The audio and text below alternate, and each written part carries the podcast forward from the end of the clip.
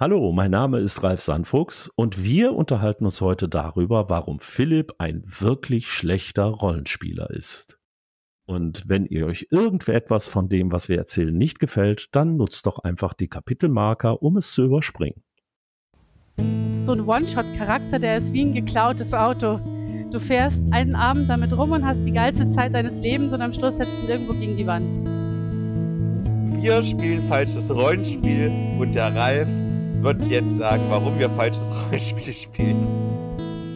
Ich habe ja 1984 tatsächlich angefangen, Rollenspiel zu spielen, also vor etwa 40 Jahren.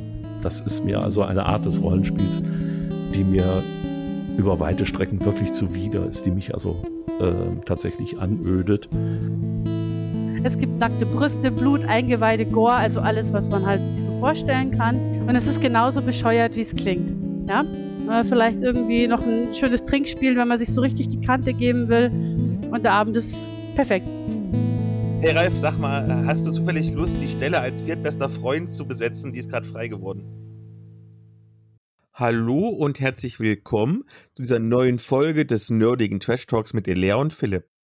Mein Name ist Philipp, ich bin der Blogger von Nerds gegen Stefan und an meiner Seite habe ich wie immer die wunderbare Dr. Elea Brandt. Hallo. Hallo. Ja, wie immer ist aber jetzt schon ein bisschen großzügig. Tatsächlich, du bist dieses Jahr echt selten aufgetreten, weil es einfach echtes Leben gibt. Ja, es ist krass. Ne? Ich glaube, es ist jetzt echt ein halbes Jahr fast her, dass wir das letzte Mal aufgenommen haben. Tja, da müssen wir jetzt eine ganz, ganz, ganz besondere Folge machen. Oh ja. Damit quasi die Entschädigung ist für die ganzen HörerInnen, die dich so lange vermisst haben, denn ohne Witz, es haben sehr viele Leute mir geschrieben, voller Sorge. Was ist denn mit der Elea los? Also ich, ich bin noch da, ich lebe noch, ich bin nicht irgendwo beim Philipp im Keller eingesperrt, es ist alles gut.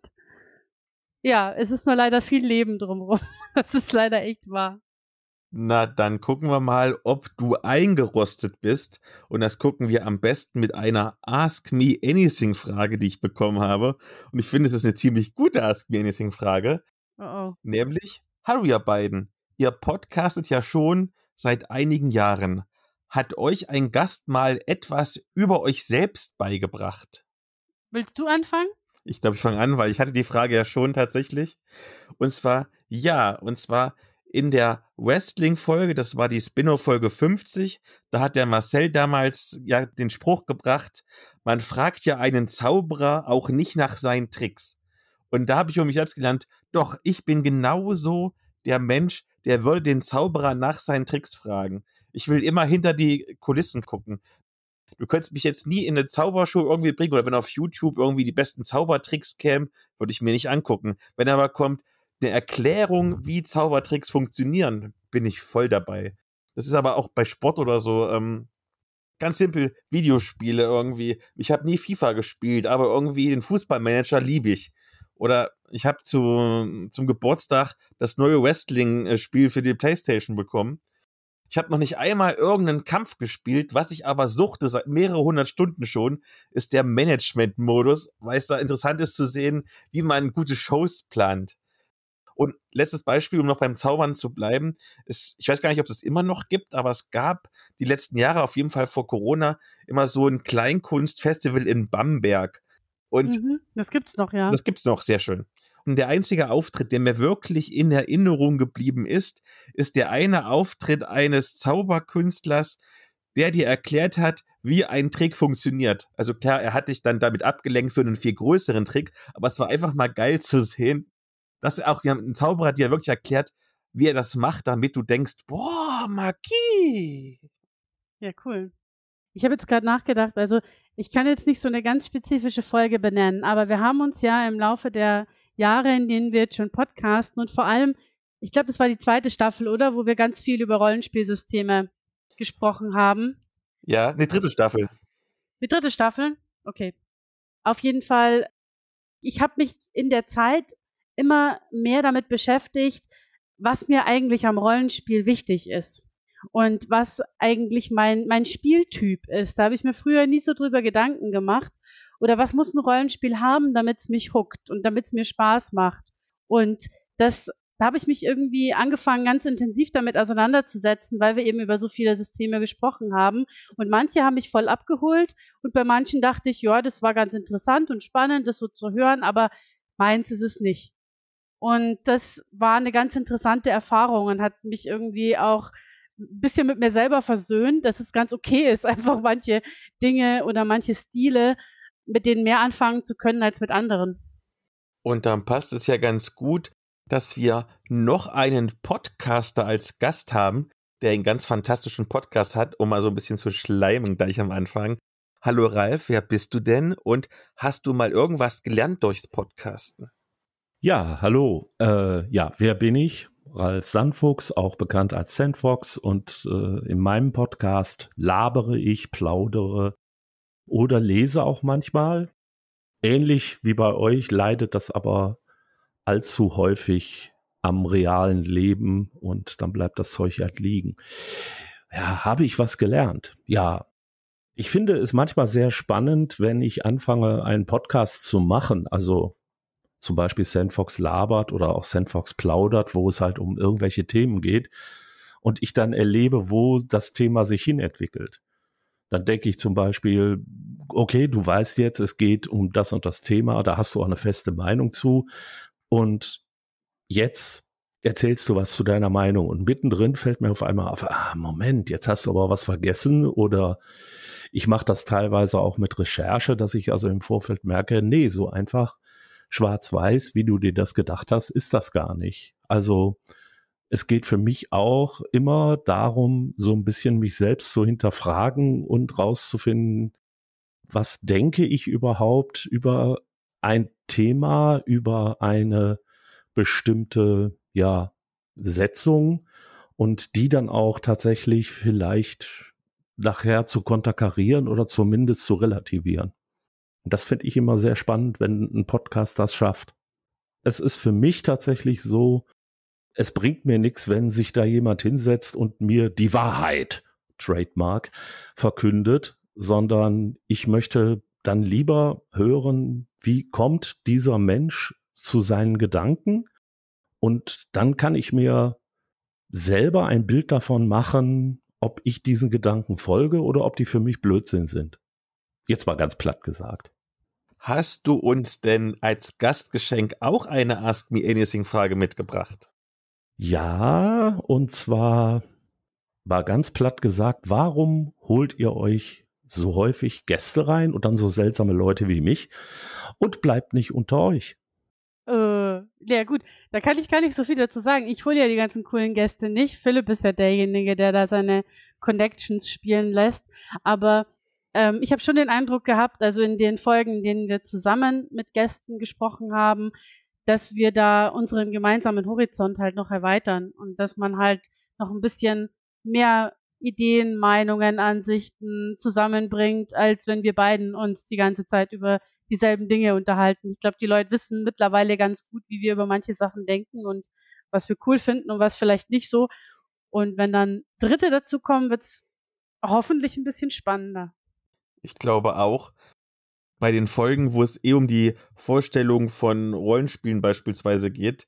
Klar könnte ich jetzt die ganze Zeit irgendwie, sagen wir mal, meine Rezension vorlesen, die ich im Blog geschrieben habe, aber es ist natürlich viel spannender, wenn jetzt der Entwickler oder die Entwicklerin vorbeikommt quasi und es persönlich vorstellt, da kriegst du immer noch mal ein bisschen mehr Input. Ich denke zum Beispiel mit Freude, als wir die Ultima Ratio Folge hatten, was wir da alles an Sachen erfahren haben, die du in keinem einzigen Blog, weder bei mir noch in Würfelheld Blog oder keine Ahnung bei den anderen großen Blogs hättest lesen können, weil so die ganzen so nebenbei quasi noch die ganzen Insider Sachen und so erzählt wurden. Das fand ich schon ziemlich interessant und bei so Metathemen ich meine, Elea und ich äh, sind zwar recht unterschiedlich, was unsere Spielstile angeht und was wir vom Rollenspieler erwarten, aber wir sind ja trotzdem nur, sagen wir mal, zwei Spielertypen und nur zum Beispiel bei, ich glaube, Robin D. Laws oder so gibt es ja so allein schon sieben Spielertypen. Wir decken nur zwei davon ab, vielleicht jeder zwei, also vier von sieben. Und das ist immer gut, wenn man noch ein paar andere Leute reinholt, die quasi uns helfen, das gesamte Spektrum abzudecken. Dann bin ich mal gespannt, ob ich das heute hinkriege, sozusagen euer Gegenpart zu werden. Ich habe eher das Gefühl, du verbündest dich mit der Lea gegen mich, ja. Oh, das klingt gut. Warte, das kriegen wir auch hin. Dann gehen wir einfach mal ein bisschen weiter in der Folge. Ich bin mir nicht 100% sicher, ob diese Episode jetzt vor oder nach dem Pottwichteln erscheint, aber ich glaube, das hier wird die letzte Folge des Jahres, also quasi der krönende Abschluss.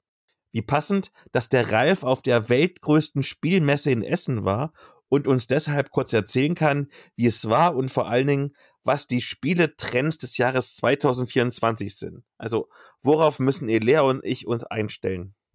Tja, voll war's. Da fangen wir mal mit an. Also, nachdem in den letzten Jahren die Hallen nicht ganz ähm, genutzt wurden und eben auch viele Leute entweder nur Stippvisiten gemacht haben oder eben zu Hause geblieben sind, haben wir dieses Jahr tatsächlich fast 200.000 Besucher in insgesamt sieben Hallen gehabt. Und das war auch sehr gut besucht, äh, so dass man auch manchmal längere Zeit anstehen musste, vor allem bei einigen der Sachen, die eben Trends waren. Interessanterweise der heftigste Trend war mit Sicherheit Locana, das Disney Trading Card Spiel wo Leute bereits vor Eröffnung der Messe anderthalb Stunden anstanden. Also ich hätte nie gedacht, dass ein Trading Card Spiel nochmal so einen Boom auslösen kann, aber das geht jetzt wohl schon über mehrere Veranstaltungen und ja, man äh, bekommt da kostenlose Promokarten, wenn man da an einer Runde teilnimmt und für die bezahlt man dann, also für die bekommt man dann, muss ich sagen, im Nachgang im Netz manchmal zwei, drei, vierhundert Euro. Wahnsinn. Krass. Also der absolute Wahnsinn. Überhaupt Promos ist eine der Sachen, ja, die berühmte Fear of Missing Out. Die Leute stürzen sich also auf alles, was es nur auf irgendwelchen Veranstaltungen gibt und die Leute, die es also nicht bekommen, die ja versuchen das dann nachher mit Geld wiederzukriegen. Das ist auch in der Berichterstattung immer wieder hervorgekommen, dass da also auch eine ja eine gewisse Neiddebatte ist. Ja, aber der darf früher rein, weil der ist Aussteller oder der ist Presse und dann dann greift er die ganzen Sachen ab und ich krieg das nicht. Das ist doof. Also das ist etwas, das beobachtet man schon seit Jahren, aber naja. Es ist auf jeden Fall so, ja, wenn man ein großes Spiel rausbringt, es gibt auf der Messe immer noch das Promo und das kommt also auch zu anderen äh, Veranstaltungen, also was weiß ich, zur Gamescom, wenn ich da mich aufhalte, oder zur Comic Con und zu anderen Sachen. Also die wirklich großen Sachen werden auch da heftig beworben.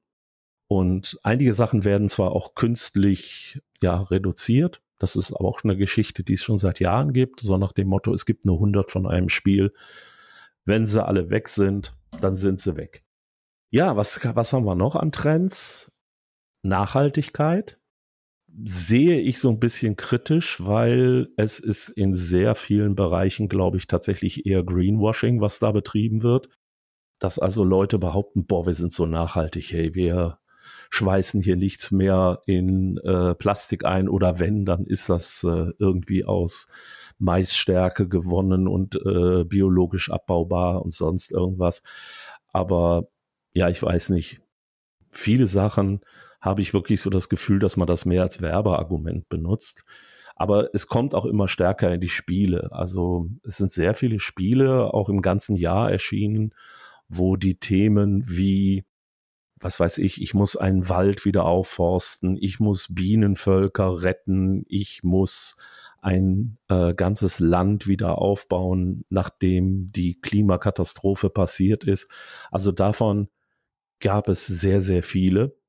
Interessanterweise war ein zweiter Trend, den ich beobachtet habe, äh, Geschicklichkeitsspiele. Also wir haben unglaublich viele Spiele gehabt, bei denen es darum ging, verschieden geformte Teile so übereinander zu stapeln, dass man Aufgaben damit erfüllt, dass da zehn übereinander hängen, aber der gesamte Turm nicht umkippt oder ähnliches. Auch davon gab es also äh, sehr viele Spiele. Und ansonsten muss man nur sagen, haltet euer Geld zurück, weil was über Jahre hinweg in Kickstartern passiert ist, nämlich das All-in super Sondersahne-Paket für setze fast beliebigen Betrag ein, hat jetzt auch die normale Spielwelt erreicht. Ich habe also Spiele gesehen, die kosten schon mal in der Grundausstattung 100, 150 Euro. Und das sind nur die Grundspiele, ohne irgendeine Erweiterung. Und wenn man dann guckt, dann liegen die Erweiterungen jetzt auch nicht mehr bei fünf oder zehn Euro. Es erscheinen direkt Spiele mit vier, fünf Erweiterungen, die zwischen 20 und 40 Euro kosten. Und das ist schon, finde ich, ziemlich heftig, gerade weil ich die Spiele ja noch, noch gar nicht kenne. Ich werde sozusagen einfach nur durch große Boxen, durch viel Material, soll ich dazu angeregt werden, mir die Sachen zu kaufen. Und so ein bisschen, sage ich mal, möchte ich das eigentlich nicht. Ich gebe zu, ich bin auch auf ein oder zwei Sachen ähm, hereingefallen und habe die also über Kickstarter zum Beispiel dann mitfinanziert. Und ah, guck mal hier, ah, wenn ich jetzt noch die Erweiterung kaufe, dann kriege ich noch dieses Luftschiffmodell dazu und da ist noch mal ein sechster Spieler möglich. Ich spiele nie mit sechs Leuten, das äh, ist gibt's bei mir nicht, aber damit kann ich einen sechsten Spieler noch ins Spiel bringen. Oh ja, das ist toll, das sollte ich unbedingt haben.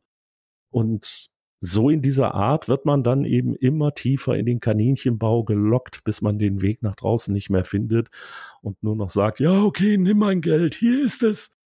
Und ich finde es so ein bisschen bedenklich, dass eben die kleinen Spiele, die feinen, kleinen, feinen Spiele, sage ich jetzt mal, dass die nicht mehr so viel Beachtung finden, dass es bei vielen Leuten tatsächlich nur noch darum geht, besonders komplexe Regeln, besonders umfangreiches Spielmaterial zu haben und gar nicht mehr darum, sich wirklich mal das Spiel anzugucken und zu sagen, ja, das Ding ist zwar jetzt nur 10 oder 20 Euro oder vielleicht auch ein bisschen mehr, aber es hat eine interessante Spielidee und ich muss nicht äh, erst mal zwei Stunden die Regeln lesen, bevor ich anfangen kann, sondern ich muss es vielleicht zehn Minuten lang erklären und schon kann ich spielen. Und das ist für mich zumindest eher reizvoll, weil es artet für mich so ein bisschen in Arbeit aus, diese super komplexen Spiele mir also erstmal ja drauf zu schaffen, bevor ich sie überhaupt spielen kann. Das ist für mich so der Überblick. Es war, glaube ich, ein ganz anständiges Spieljahr. Und man muss jetzt mal abwarten, wie sich auch die Situation weiterentwickelt. Vielleicht noch mal ganz kurz zurück zur Spiel. Es war die erste Spiel, die von den Leuten von der Nürnberger Spielwarenmesse vollständig ausgerichtet wurde.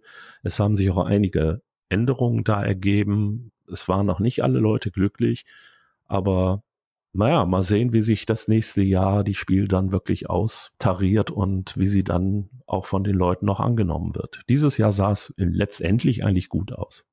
Und du sagst, haltet euer Geld zusammen und vielleicht gibt's ja jetzt in der Medienschau ein paar Tipps, wo man sich das Geld sparen kann oder wo man es unbedingt ausgeben muss. Wer weiß, wer weiß.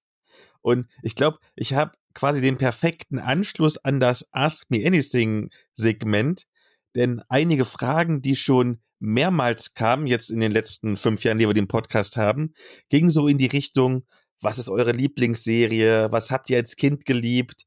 Welche Serien brauchen unbedingt eine Neuauflage? Oder auch, was würdet ihr mit viel Geld machen? Und ihr erinnert euch, ihr kennt alle meine Antworten, die ist immer gleich, nämlich Babylon 5. Und was war die Freude groß bei all den Fans da draußen, also auch bei mir, als Serienschöpfer J. Michael Straczynski ankündigte, dass die Lizenz nach einigen Fehlschlägen doch nicht tot sei. Gut, es sollte nur ein ziemlich hässlicher Animationsfilm werden, aber besser als nix, oder? Im August kam The Road Home dann raus. Das ist also ein Standalone-Film. Und ich habe ihn mir sofort gekauft. Und das ist für meine Verhältnisse schon extrem bemerkenswert, denn selbst beim ähnlich hart erwarteten Snyder Cut von Justice League habe ich mit dem Kauf doch noch so lange gewartet, bis es die erste Rabattaktion gab. Aber das wollte ich unbedingt sofort haben. The Road Home spielt zwei Jahre nach dem Schattenkrieg, beziehungsweise kurz vor dem dritten Fernsehfilm und führt sozusagen das Multiversum ein. Denn John Sheridan, einstmals Kommandant der Raumstation Babylon 5 und nun Weltraumpräsident, wird durch so eine Art Reaktorunfall in alternative Zeitlinien geworfen und trifft dann dort sowohl alte Freunde als auch alte Feinde. Also, das ist jetzt eine ganz grobe Inhaltsbeschreibung, aber mehr gibt's zu diesem Film eigentlich auch gar nicht zu sagen. Das ist halt Fanservice pur, dessen einziger Sinn es ist, dass die Filmstudios herausfinden wollen, ob man mit der Lizenz noch Geld machen kann. Und so bin ich auch nicht traurig um das ausgegebene Geld, denn ich hätte mir den Film locker sparen können, um ehrlich zu sein. Da hätte ich echt nichts verpasst. Aber ich sehe diese 15 Euro mehr so als eine Art Spende an das Filmstudio Warner Bros., damit sie sehen, dass es noch genug Fans gibt, damit sie vielleicht doch noch mal irgendwann eine richtige TV-Serie in Auftrag geben.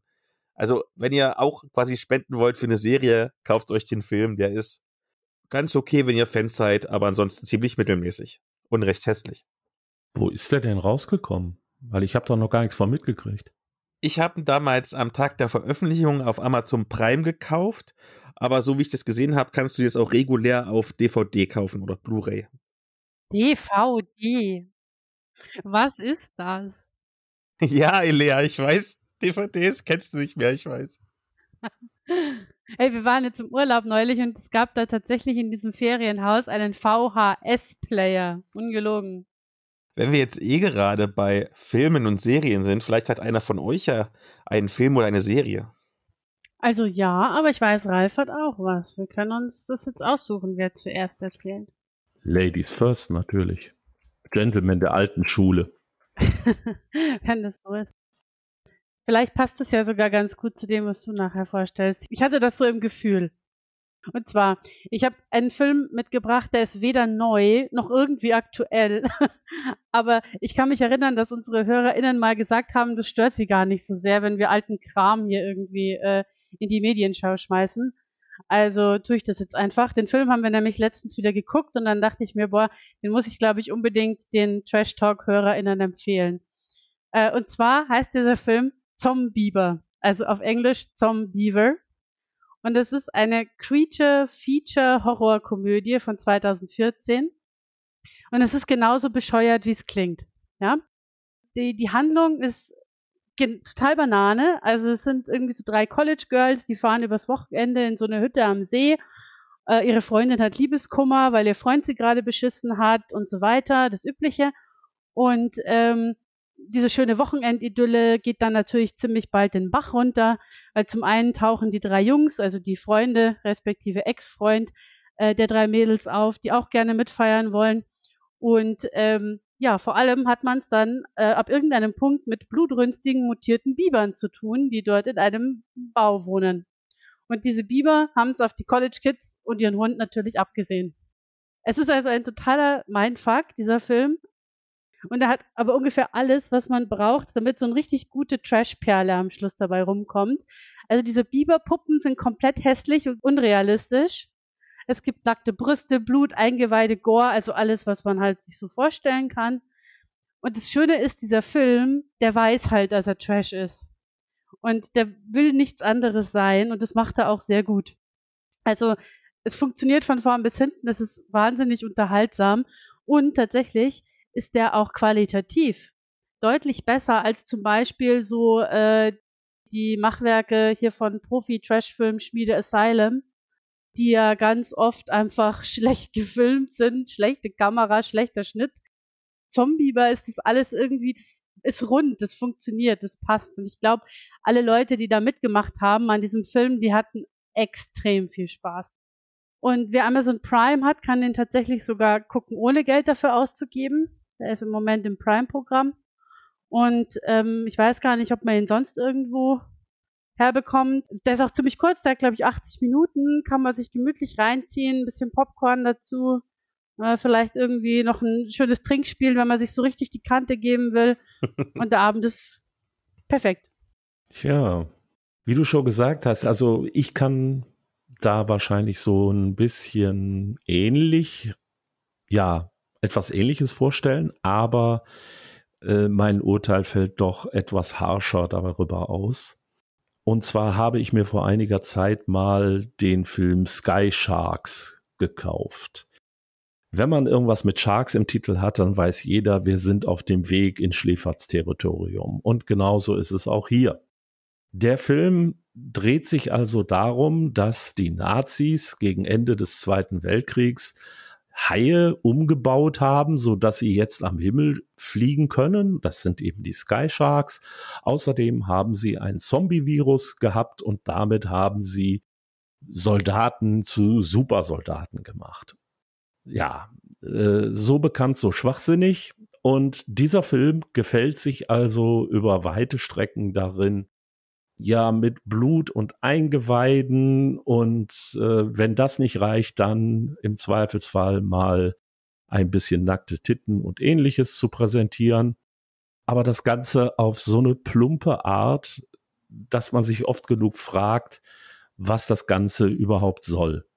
Also man könnte sagen, so ein bisschen geht es in die Richtung, äh, jetzt komme ich doch nicht auf den Titel, wie hieß der nochmal? Iron Sky so ein bisschen geht's in die Richtung Iron Sky in Mist. Und der Film ist schlechter gemacht. Die Tricks sind nicht besonders gut. Ähm, die meisten Bluteffekte sind tatsächlich in digitaler Form abgefilmt worden. Und das einzig ja, Spannende, wenn man so will, ist zu versuchen, die ganzen Leute zu erkennen, die man also aus irgendwelchen unerfindlichen Gründen vor die Kamera gezerrt hat, wahrscheinlich einfach, damit man dann sagen kann, guck mal, wer da mitgespielt hat. So hat man zum Beispiel Michaela, äh, nicht Michaela Schäfer, wie hieß sie nochmal? Ja, Gina Wild auf jeden Fall. Wenn ihr sie nicht kennt oder das nicht zugeben wollt, sie war also vor 20 Jahren mal eine der bekanntesten deutschen Pornodarstellerinnen. Die hat man jetzt ähm, nochmal vor die Kamera gezerrt und hat sie so als Zombie verkleidet, dass man sie nicht mal erkennt. Also hätte ich das nicht zufällig irgendwann gelesen, wüsste ich es nicht. Und so geht's also mit vielen anderen Pornosternchen, A, B und C Promis und keiner von denen spielt lange genug mit, als dass man ihn ja wirklich im Gedächtnis behalten würde. Vielleicht der einzige, den ich noch irgendwie ganz witzig fand, war Oliver Kalkofe, Mr. Schläferz himself, als Göring, äh, ja, genau, Feldmarschall Göring oder Reichsmarschall Göring in einer Flashback-Szene. Aber ansonsten, ja, der Film will einfach in einer Tour nur mit irgendwelchen Schauwerten, die nicht besonders schauenswert sind, glänzen. Und leider war er nicht besonders gut darin, das zu kaschieren. Ich fand es sehr schade, weil ich bin an sich ein absoluter Fan von ja, schlechten Filmen, von daher Zombiever ist, glaube ich, etwas, das ich mir auf jeden Fall mal angucken werde. Aber hier war also auch mein Trash-Empfinden so weit überfordert, dass ich da nur sagen kann, sollte euch dieser Film irgendwann begegnen, überlegt es euch wirklich gut, ob ihr den gucken wollt. Er ist leider nicht so gut wie die ja an sich schwachsinnig interessante Grundidee. Von daher von mir leider Daumen runter. Ja, voll schade. Ich habe den auch noch nicht gesehen. Der ist irgendwie, also ich habe das mitbekommen, dass der, dass der kommt, auch dass der Oliver Kalkofe da mitspielt. Dachte dann, oh, das klingt irgendwie super, aber jetzt denke ich mir so, naja, dann vielleicht auch nicht. Wie gesagt, wenn er mal irgendwann äh, irgendwo billig zu bekommen ist und man wirklich dieses totale Trash-Film-Fable hat, dann vielleicht. Aber ansonsten, nee, lieber nicht. Tja, dann bin ich wohl dran und wenn das Niveau eh schon so gesunken ist, dann lasse ich es doch einfach weiter sinken. Ich habe euch ja versprochen, ich beende das Podcast-Jahr mit einem echten Highlight, einem Negativ-Highlight. Einem Lowlight. Einem sozusagen. Lowlight, genau. Aber fangen wir doch mal mit einer Frage in die Runde an. Hattet ihr schon mal einen Lieblingscomic oder eine Lieblingsserie oder einen Lieblingsroman oder irgendwas anderes, was euch maximale Freude bereitet und ihr hattet Angst, dass jemand das liest oder sieht und dann denkt, was bist denn du für ein komischer Vogel, mit dir will ich nichts mehr zu tun haben. Ich kenne zum Glück so viele schräge Menschen, dass ich mir immer irgendwie sicher sein kann, ich finde irgendjemand, der das auch geil findet. Also, da ich mich normalerweise eben in einem, ja, wenn ich nicht gerade im Nerd-Umfeld bin, bewege ich mich also in einem recht äh, normalen Umfeld, weil arbeite eben bei einer IT-Firma, aber einer für die Sparkassen. Von daher etwas ruhiger, etwas gediegener. Und da wurde ich dann auch schon mal gefragt, sag mal, wieso stehst du eigentlich so auf Blut? Weil ich öfter von Horrorfilmen und ähnlichen Sachen erzählt habe und das beim Mittagessen. Und da saß ich dann auch so, äh, tue ich eigentlich nicht. Ja, du erzählst immer so komische Sachen. Also du musst ja eigentlich auch auf Blut und sowas stehen. Also ich habe das durchaus schon mal erlebt ich hatte das ja mit der Watchmen-Verfilmung. Die habe ich damals meiner Freundin gezeigt und dann hat sie den Film so zerrissen, dass sie danach meine Ex-Freundin war. Soll ich auch noch mal? ja, bitte. Ach nee. ich, fand, ich fand ihn eigentlich ganz okay, aber ja, war mir teilweise auch zu platt. Was übrigens auch der Grund ist, warum ich den Film meiner aktuellen Freundin auch nach über vier Jahren glücklicher Beziehung bisher verschwiegen habe, weil ich viel zu viel Angst davor habe, dass sie ihn hasst. okay, aber so einen Fall hatte ich jedenfalls jetzt tatsächlich. Ein Bekannter hat mir eine seiner Lieblingscomic-Reihen zum Lesen gegeben, nämlich Bang Bang aus dem All-Verlag. Und ich glaube, ich muss jetzt jemanden aus meinem Freundeskreis ausschließen. Hey Ralf, sag mal, äh, hast du zufällig Lust, die Stelle als viertbester Freund zu besetzen? Die ist gerade frei geworden. Ja, weiß nicht, vielleicht. Ich guck mal. Ich guck mal, wo ich noch Platz finde. Sehr schön. Ihr merkt schon, ich war gar nicht begeistert von dieser nach meiner Recherche sechsteiligen Reihe, von der dieses Jahr der dritte und vierte Band mit dem wunderschönen Namen Königin der Savanne und Frauengefängnis erschienen sind. Wow. Also bei Frauengefängnis, da kriege ich ja schon ganz komische Vibe. Oh ja. Original ist das wohl eine spanische Reihe, die von 1998 bis 2006 im Penthouse erschienen ist. Und lass es mich mal so sagen. Ich war gerade noch auf der Penthouse-Webseite, falls meine Freundin zuhört, selbstverständlich nur zu Recherchezwecken. Na klar. Und da werden die weiblichen Models als Haustiere bezeichnet.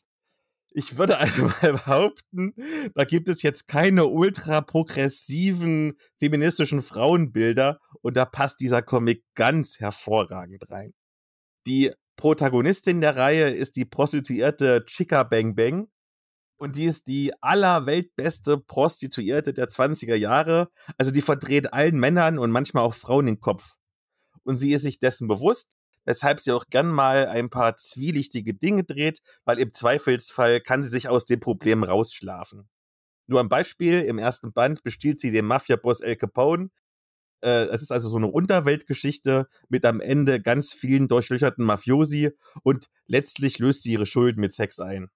Das ganze Konzept der Reihe besteht also daraus, dass die dauergeile Bang Bang in immer neue Schwierigkeiten rät, aber dass sie da problemlos rauskommt, weil die Männer alle notgeile Schweine sind. Also wie im echten Leben, aber da als Comic. Das ist wirklich so Altherrenhumor, der gerne hätte im letzten Jahrhundert stecken bleiben dürfen. Aber naja, jetzt halt neu rausgekommen.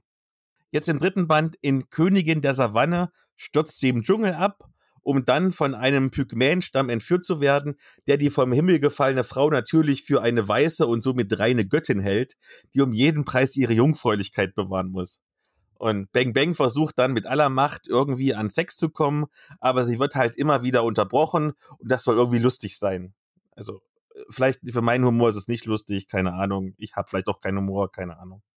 Irgendwann kommt sie dann aus dem Dschungel raus, aber besser wird's nicht, denn sie landet im vierten Teil in einem Frauengefängnis, wobei das allerdings gemischt geschlechtlich ist. Also könnt ihr euch denken, was passieren wird die männlichen Häftlinge drehen durch, weil sie ja alle Bang Bang wegbängen wollen. Okay, der wird zwar ziemlich mies, aber lustig. Und dann gibt es einen Gefängnisaufstand. Also muss Bang Bang zur Sicherheit aller verlegt werden, und zwar in die Villa eines Nazi-Wissenschaftlers, es wird immer dümmer, der ganz und gar gruselige Experimente an Menschen und Tieren vornimmt.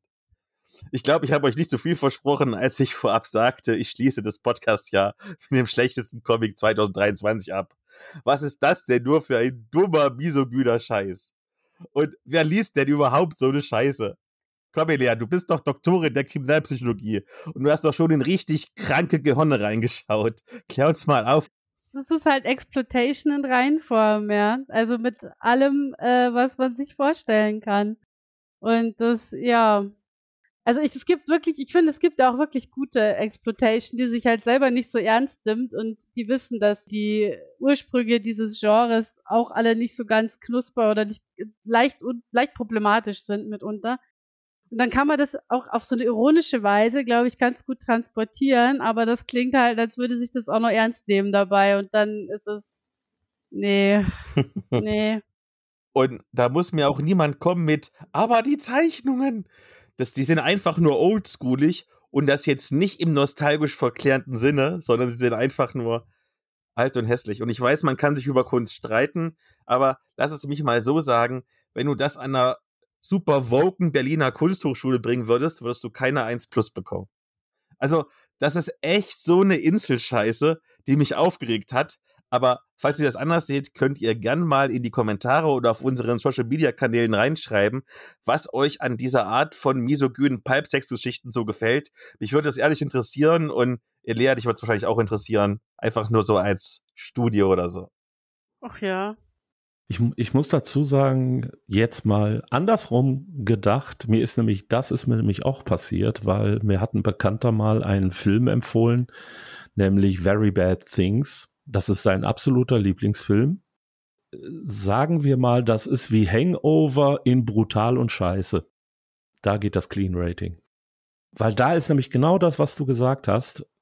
Der erzählt eine Geschichte über eine, ja, über einen Junggesellenabschied, der komplett schief geht, aber mit so viel brutalem Zynismus und Grausamkeit und Brutalität, dass ich wirklich angewidert war von diesem Film und ich habe mich auch später mit ihm nochmal drüber unterhalten und er fand den einfach nur absolut lustig und äh, auch manche Kritiker sprechen da von einer rabenschwarzen Satire. Ich sag mal, so unterschiedlich kann einfach die Sichtweise sein. Ich würde diesen Film höchstens unter Androhung der Prügelstrafe nochmal gucken aber andere Leute mögen den vielleicht dann total toll finden. Also falls bei dir auch eine Stelle als bester Freund frei werden sollte, ich bewerbe mich gerne. Wer ist jetzt wieder dran? Naja, jetzt kommen die guten Sachen. Also. Wir müssen irgendwas Nettes jetzt noch bringen. Also ich hätte noch was. Und zwar, da du vorhin ja von einer Fernsehserie gesprochen hast, nehme ich mir jetzt auch mal eine Fernsehserie vor. Und zwar gehe ich mal zurück in die 70er Jahre. Zu diesem Zeitpunkt war es ja unheimlich angesagt, sowas mit Science Fiction zu machen. Und da haben sich dann die Engländer gedacht, das können wir auch und haben 1978 die Serie Blake Seven gedreht. Ich weiß nicht, ob die jemand von euch kennt. Nee, sagt mir nichts ist nur in Englisch gelaufen. Also ich habe sie mal auf Holländisch gesehen. Das heißt, als wir noch holländischen Empfang hatten, dann äh, kriegte ich den eben mit holländischen Untertiteln. Ganz, ganz grob gesagt, wir haben eben einen ja ehemaligen Mitarbeiter äh, oder einen ehemaligen ähm, Soldaten namens Blake, der wird allerdings einer Sache angeklagt und quasi wird seine, äh, sein Gedächtnis gelöscht. Als er sein Gedächtnis wiedergewinnt, merkt man, okay, so werden wir ihn nicht los und packt ihn an Bord eines Raumschiffes, das ihn auf eine Strafkolonie bringen soll. Während des Fluges bricht er zusammen mit einigen anderen aus und diese Truppe an Verbrechern, Rebellen, teilweise auch psychisch Kranken begibt sich jetzt an Bord eines anderen Raumschiffes, nämlich der sogenannten Liberator, eines Schiffes, das von unbekannten Außerirdischen ähm, gebaut wurde und das eine überlegene Technologie sein eigen nennt. Und mit diesem Schiff begibt er sich jetzt auf den Weg, um das böse Imperium, besser gesagt die Föderation, wie sie hier heißen, zu bekämpfen. Es gibt insgesamt vier Staffeln davon, wie gesagt, nur auf Englisch erhältlich. gibt es auch nur auf DVD. Erkläre ich dir später, Elea, was das ist. Danke, sehr gut. ist in dem Fall aber auch relativ egal, weil es ist halt Material aus den 70ern. Die Bildqualität ist ja adäquat, aber nicht besser. Die Trickqualität ist absolut katastrophal. Also man sieht wirklich teilweise, dass Raumschiffe da ausgeschnittenes Papier sind, was über einen Hintergrund geschoben wird. Das einzige Schiff, das wirklich gut aussieht, ist die Liberator, die auch ein sehr interessantes Design hat. Es ist halt eine Serie aus England in den 70ern. Das heißt, wenn ich in die Kulissen reingucke, habe ich das Gefühl, ich gucke auf eine Theaterbühne. Das muss man akzeptieren. Wenn man das aber schafft, kriegt man wirklich spannende Geschichten, die zum Teil sich um die Charaktere drehen, zum Teil aber auch um Dinge, hinter denen sie her sind, zum Beispiel einen Supercomputer, den sie eben unbedingt vor der Föderation bekommen können oder bekommen müssen, um eben zu verhindern, dass die Föderation dessen Mittel benutzen kann und so weiter. Ich bin noch nicht ganz durch, aber die Serie macht also sehr viel richtig, hat wirklich gute Drehbücher. Man muss eben, wie gesagt, nur bereit sein, sehr viele Abstriche auf der, ich sag jetzt mal, technischen Seite zu machen. Wenn man das macht, hat man hier wirklich eine schöne und außergewöhnliche Serie. Ich weiß auch, wie sie endet. Das ist, selbst das ist schon absolut außergewöhnlich, aber das werde ich auch nicht spoilern guckt euch diese Serie an, wenn ihr mal wirklich etwas anderes, etwas Außergewöhnliches haben wollt. Black Seven 1978 bis 1981 aus Großbritannien. Cool, spannend. Ich könnte mich anschließen. Ich hätte auch noch Science Fiction zu bieten. Also du möchtest dazwischen grätschen, Philipp. Ich habe auch Science Fiction und ich mache dann den krönten Abschluss. Alles klar. Ich habe tatsächlich noch einen äh, Roman, beziehungsweise in dem Fall eher ein Hörbuch äh, mitgebracht. Und zwar habe ich gehört, beziehungsweise höre noch, ich bin noch nicht ganz durch, aber fast im Herzen des Imperiums von Arkady Martin. Der Titel ist im Deutschen nicht ganz so toll wie im Englischen, weil der englische Titel ist A Memory Called Empire. Und das ist schon, finde ich, es macht schon echt was her. Das hat man bloß im Deutschen halt nicht so gut übersetzen können. Übersetzt hat das Ganze Jürgen Langowski. Ähm, der hat da auch einen echt guten Job gemacht. Ich werde nachher kurz erklären, warum das gar nicht so einfach ist, glaube ich, diesen Roman zu übersetzen. Und das Hörbuch ist von Sabine Godek gesprochen. Ähm, ich habe es über Audible gehört. Und der Roman ist schon ein bisschen ein paar Jährchen alt. Der ist 2019 erschienen und ist 2020 mit dem Hugo Award ausgezeichnet worden, also mit einem der wichtigsten internationalen Fantasy- und Science-Fiction-Preise. Es ist ein Debüt ähm, und es ist der Auftakt zumindest einer Dilogie. Ich weiß nicht, ob das noch fortgesetzt werden soll, aber es gibt zumindest noch einen zweiten Teil. Der heißt auf Deutsch Am Abgrund des Krieges, ist auch schon erschienen. Auf Englisch A Desolation Called Peace. Worum geht's da? Es ist schon mal schwierig, finde ich, das genremäßig einzugrenzen, weil Science Fiction ist ja schon sehr, sehr großes äh, sehr großes Fass, das man da aufmacht. Ich würde sagen, es ist irgendwie so eine Art Space Opera Polit-Thriller. Also ich habe Endor noch nicht gesehen, aber ich glaube, das geht ungefähr in eine ähnliche Richtung. Also äh, es geht schon auch um Raumschiffe, um Weltall, um äh, Technologien, aber es geht auch in einem ganz, ganz großen Umfang um politische Intrigen, um äh, Diplomatie, um Gesellschaftsstrukturen etc.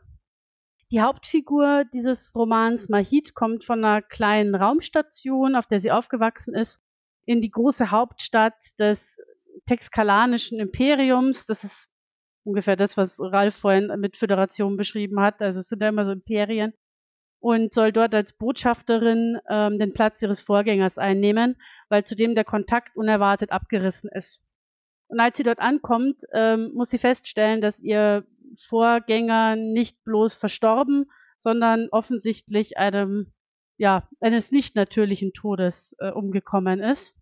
Sie muss sich jetzt also nicht bloß als in Anführungszeichen Barbarin, also das ist ja tatsächlich der Begriff, den man ihr dort äh, zugesteht, in dieser schillernden Welt dieses technologischen, äh, diese technologischen Perle der Galaxis irgendwie behaupten, sondern muss auch noch rausfinden, was mit ihrem Vorgänger passiert ist und stellt fest, dass sie mittendrin steckt in einer politischen Intrige mit wirklich äh, enormen Ausmaßen. Also es wird dann schon von, von Krieg, von Thronen, äh, Streitigkeiten und so weiter geraunt. Und äh, ja, Mahit steckt da mittendrin in dieser Geschichte.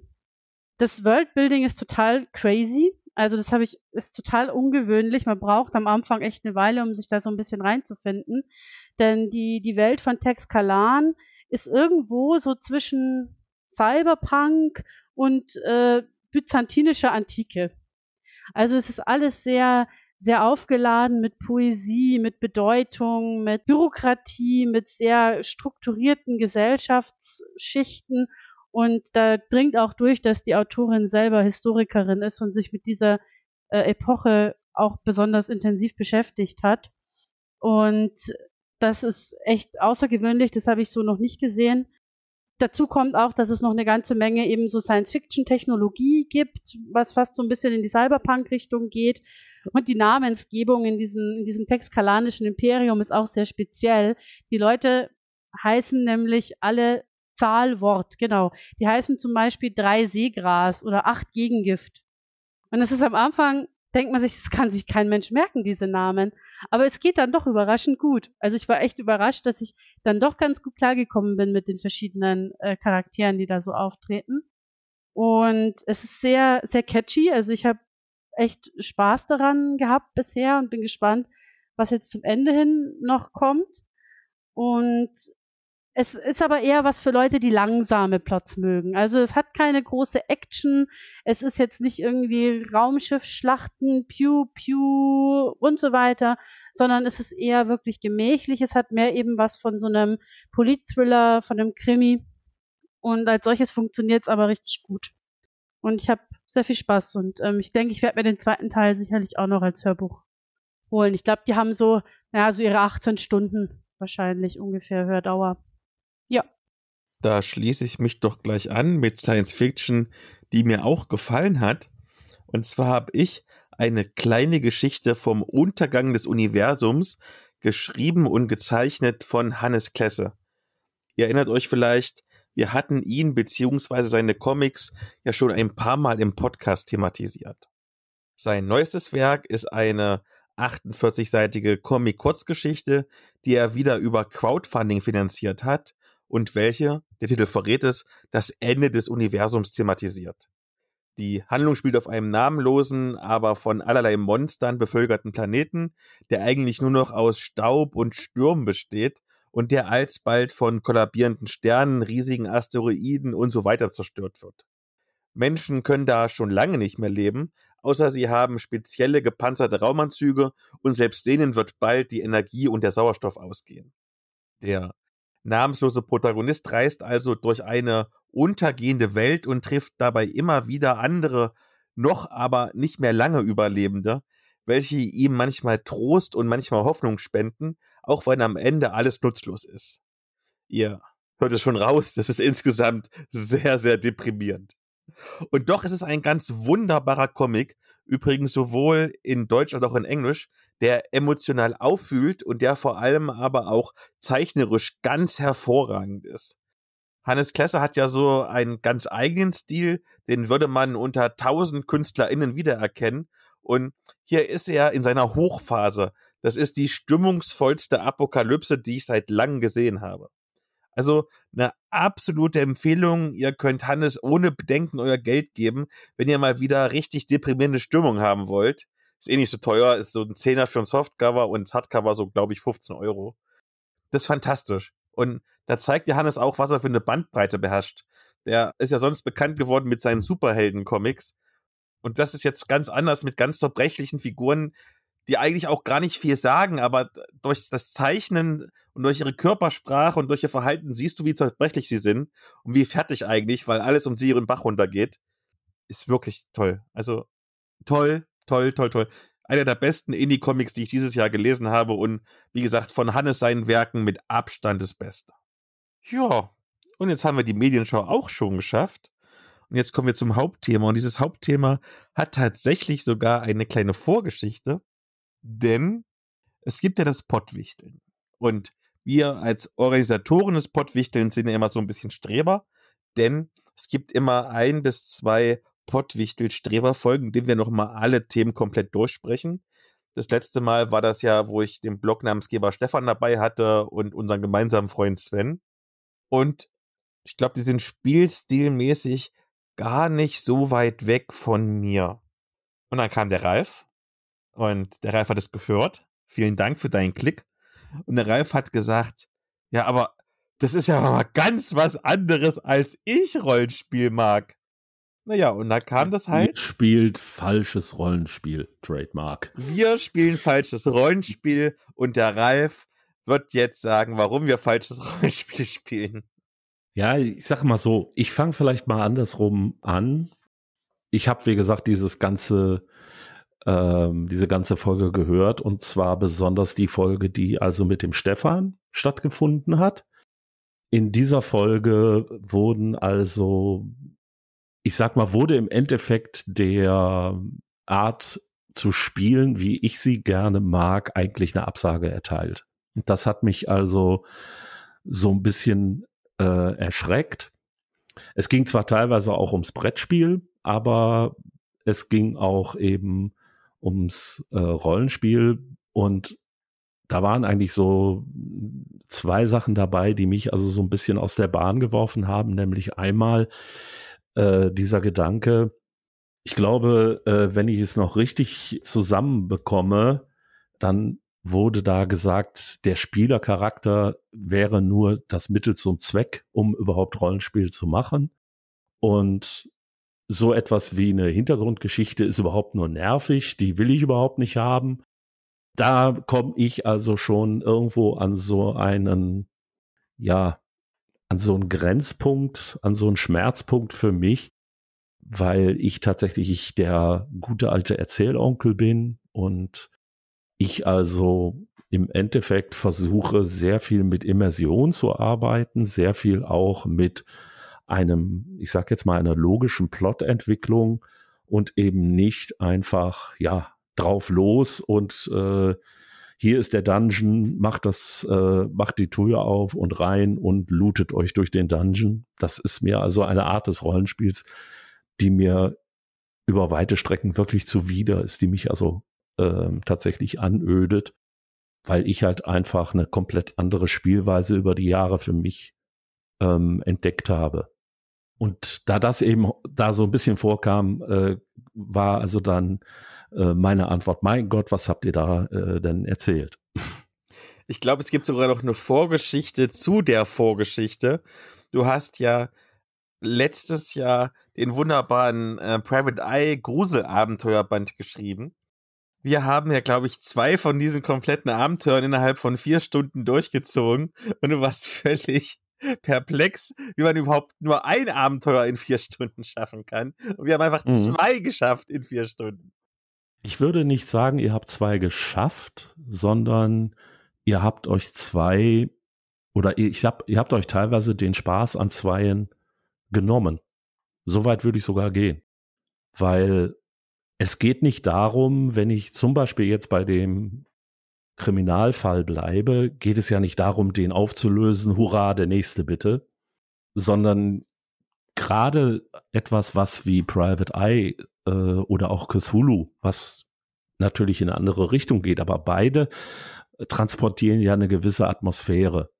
Und sie wollen ja auch diese Atmosphäre transportieren. Und sie wollen ja auch den Charakteren sozusagen eine Bühne geben, auf der sie agieren können, um ja nicht nur einfach einen Kriminalfall zu lösen, also ich sag mal das Exit-Spiel äh, auszupacken und am Ende zu sagen, es war der Butler mit dem Messer in der Bibliothek, sondern tatsächlich auch Geschichten zu erzählen und mehr oder weniger ja auch Charaktermomente zu erleben. Das macht für mich den Spaß an dieser Sorte Spielen aus und eben nicht zu sagen, hey, wir waren toll, ich habe zwei Abenteuer an einem Abend geschafft.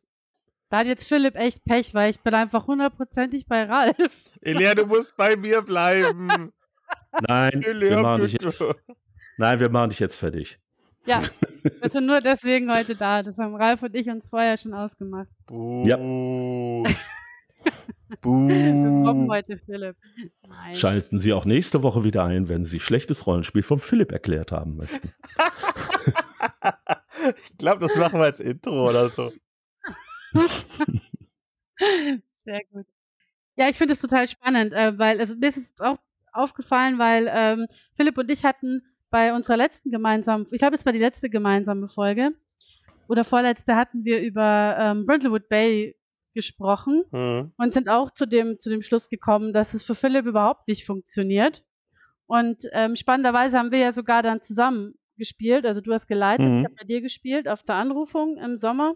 Und ich habe wieder gemerkt, dass mir das total Spaß macht. Also dass das für mich gut funktioniert. Und das hat mich dann auch so ein bisschen, hat mir dann auch eben so gezeigt, wie, wie unterschiedlich das am Schluss aussehen kann. Also ich sag mal einfach, äh, für mich war dieser Punkt immer, als ich, ja, als ich angefangen habe, Rollenspiel zu machen, ja, damals, nach dem Krieg, so in der Richtung. Ich habe ja 1984 tatsächlich angefangen, Rollenspiel zu spielen, also vor etwa 40 Jahren. Da haben wir D&D gespielt. Und da waren natürlich so diese Klassiker, wir laufen durch irgendwelche Dungeons und da gab es dann die 10 mal 10 Ellen großen Räume, in denen ein blauer Drache auf einem großen Haufen Gold liegt. Und als ich mir das erste Mal das passiert ist, habe ich, und dieser Raum hat auch noch nicht mal einen Ausgang, außer einer Tür. Und als mir das dann so das erste Mal passiert ist, habe ich so gedacht, hä? Und du hattest in der Folge, über die wir jetzt gerade schon mal gesprochen haben, äh, ging es zum Beispiel in einer der Antworten, ging es um besonders bekannte oder relevante Monster und vor allem so aus dem D&D-Umfeld. Und da hast du wirklich zwei meiner absoluten Hassmonster genannt, nämlich äh, der Mimik, der also irgendwelche Sachen nachbildet und im Grunde genommen nichts weiter ist als eine Falle für Charaktere. Und äh, der, ich weiß auch nicht, wie er auf Deutsch heißt, der Gelatinous Block, also ein großer, wabernder, äh, 10 mal 10 Ellen großer Haufen aus Materie, der alles auffrisst, was also in seinen Weg gerät. Und beides sind für mich einfach keine ikonischen Monster, sondern es sind einfach Sachen, die ich in einem Spiel einsetze, weil mir nichts Besseres einfällt. Sie haben keine Plotrelevanz und da frage ich mich halt, warum sollte ich sie einsetzen? Ich schreibe nachher einfach all deine Kontaktdaten in die Show Notes und dann können alle, die so spielen wie ich, dir Hassnachrichten schreiben. Oh, das, das können Sie gerne machen. Nein, ich will auch, ich will es mal anders sagen. Ich will niemandem seine Art zu spielen ausreden. Es ist nur zum Beispiel für mich nicht nachvollziehbar mit der Spielweise, die ich an den Tag lege, was ja, ich sag mal, unendlich lange Ausrüstungslisten oder irgendwelche absurden äh, magischen Gegenstände, die eigentlich wirklich nur ein spielerisches Element haben, warum ich die einsetzen sollte. Das ist etwas, womit ich nicht klarkomme. Und wenn ein Plot allein daraus besteht, wie ich eben schon gesagt habe, Tür auf, Monsterplätten, Schatz neben, Tür, Tür zu, finde ich das also auch total unbefriedigend. Jemand anders, der das toll findet, der soll das gerne machen. Aber was ich für sehr wichtig halte, man muss darauf achten, mit wem man an einem Tisch sitzt und was man mit dem spielt. Wenn du zum Beispiel an meinem Tisch sitzen würdest und würdest mit mir Cthulhu oder Private Eye spielen, du würdest wahnsinnig werden, weil ich würde dich ständig irgendwelche Sachen wirklich ausspielen lassen und würde eben nicht einfach nur, weil so muss es ja im Endeffekt abgelaufen sein, ich liefere dir die Informationen und du sagst, aha, jetzt weiß ich alle Informationen, jetzt kann ich weitergehen, sondern du müsstest dann eben mit den Leuten tatsächlich sprechen. Du müsstest ausspielen, wie ja Personen, die im Abenteuer auftauchen, mit dir reden und so weiter. Das erinnert mich an die Spielsitzung, die ich mal mit der Lea hatte. Das war, glaube ich, das erste Mal, dass wir zusammen gespielt hatten. Die Lea hat ihr eigenes selbstgeschriebenes Xulu-Abenteuer geleitet, damals auf der Manticon. Und spielerisch, also als Spieler fand ich mich total überfordert, weil alle waren so Ileas und nur ich war ich. Also ich hätte am liebsten die einfach die Augen zugemacht, weil so als, als Hörspiel mit Kopf war das damals perfekt. Aber zum selber Spiel war ich völlig überfordert. Jetzt muss ich mal fragen, warum? Weil die alle so, so, so immersiv gespielt haben und haben verschiedene Stimmen benutzt und, und Dialekte und sich da voll reingearbeitet und irgendwie eine hat ihren Hass auf Alkoholiker ausgespielt, wo ich dachte, ja, ist okay, lass den armen Mann in Ruhe und die hat ihn voll gemobbt. Ich mag ja generell irgendwie nicht, wenn irgendwie Gruppenmitglieder sich gegenseitig gerade in einem One-Shot irgendwie in die Pfanne hauen. Das ist. Da möchte ich gleich nochmal zu rüberkommen, weil das fand ich nämlich auch eine unglaublich spannende Aussage, die du getroffen hast oder die ihr alle getroffen habt. In einem One-Shot kommt es eigentlich nicht zu irgendwelchen Konflikten, sondern eher in Na, da hat doch keiner meine One-Shots gespielt. ja, eben. Also ich würde es genau andersrum auch sehen. Absolut. Weil ein One-Shot lebt davon. Ich gebe den Leuten ihre Charaktere, da steht unten drauf, übrigens, du findest den scheiße. Und bei dem anderen steht drauf, du bist übrigens in die verliebt. Und diese Konflikte dann am Spieltisch irgendwo, ja, zu realisieren, finde ich in einem One-Shot geht das ohne Probleme. Weil du spielst drei Stunden oder vier Stunden auf so einer Convention und dann sagt man, yo, war gut oder nö, war scheiße und dann geht man auseinander. Wenn ich aber eine Kampagne spiele und ich baue da solche Konflikte ein mit der Zeit, ich muss mit den Leuten auch in zwei Wochen nochmal spielen, wenn ich die nächste Runde spiele. Und eventuell passt das dann auch gar nicht. Zu mir hat mal jemand gesagt, aus einer, das ging um eine Lab-Orga in dem Fall, aber das ist genau, das funktioniert fürs Rollenspiel, das ist bei dem Paper genauso. So ein One-Shot-Charakter, der ist wie ein geklautes Auto. Du fährst einen Abend damit rum und hast die geilste Zeit deines Lebens und am Schluss setzt ihn irgendwo gegen die Wand. Und es stört niemanden. Mhm. Schönes Beispiel. Ja. Und darum würde ich auch sagen, wenn ich eine Kampagne spiele, ich muss ja einen Grund haben, warum diese Leute miteinander auf längere Zeit irgendwo rumrennen. Und ich würde nie dann so zwei Charaktere bauen, ach, so wie ich eben gesagt habe, ja, du findest ihn fürchterlich, aber oder sie fürchterlich und sie ist aber total in dich verliebt oder wie auch immer. Sowas würde ich nie in eine Kampagne einbauen und fände das auch nicht unbedingt komisch. Es darf durchaus auch mal Konflikte geben, aber die versuche ich dann so ein bisschen kleiner zu halten, weil die Leute müssen ja noch einen Grund haben, weiter miteinander umzuziehen. Wenn sie das nicht mehr wollen, weil sie sich eigentlich nur noch hassen, warum sollte nicht einer dann einfach zurückbleiben oder weggehen oder was auch immer? In einem One-Shot? Ja, so, hier, guck mal, großes Haus, Cthulhu drin, viel Spaß. Die kommen eh nicht raus, zumindest jetzt nicht in dem Sinne, dass sie sich einfach umdrehen und weggehen, weil One-Shot ist ja tatsächlich eher so ein in sich abgeschlossenes Gebiet, wo ich die Charaktere reinwerfe und dann sage, so, genau wie Elea gerade gesagt hat, habt Spaß, macht was draus. Vielleicht gehen wir mal ein Schrittchen zurück. Es gibt ja diese weltberühmte Rollenspieltheorie. So in bestimmten Kreisen, zum Beispiel im Tanelon-Forum, hauen sich ja die Leute irgendwie schon seit 20 Jahren da über diese Rollenspieltheorie die Köpfe ein. Da gibt's verschiedene Theorien. Gehen wir doch mal die wichtigsten durch. Wir können ja mal gucken, wo wir eigentlich stehen. Vielleicht sind wir doch gar nicht so weit voneinander weg. Und da gibt's zum Beispiel Glenn Blakos oder Blakos Aspects of Adventure Gaming, schon 1980 entschieden, also so alt wie du schon spielst. Und da gibt's vier Stück, nämlich den Power Gamer, optimiert seinen Charakter, indem er die spielrelevanten Werte erhöht, die dessen Fähigkeiten und Eigenschaften beschreiben. Es gibt den War Gamer, legt seinen Schwerpunkt auf Kampfhandlungen, die er mit Taktik, Fähigkeiten und der Ausrüstung seines Charakters bewältigen muss. Den Roleplayer findet seinen Zugang zum Spiel durch das Erschaffen eines Charakters, dessen Persönlichkeit er in all seinen Facetten darstellt. Und den Storyteller legt großen Wert auf eine lebendige Spielwelt, die den Eindruck erweckt, ohne die Spieler weiter zu existieren. Was seid ihr denn? Storyteller, völlig klar wenn ich es ausführen soll, also mir ist immer die Geschichte am wichtigsten. Und Rollenspiel, ja, mag ich auch, ähm, aber ich habe immer dieses Gefühl, dass ich eine Welt brauche, die in sich schlüssig ist. Und wenn das nicht der Fall ist, dann macht für mich das ganze Hobby-Rollenspiel auch keinen Spaß mehr.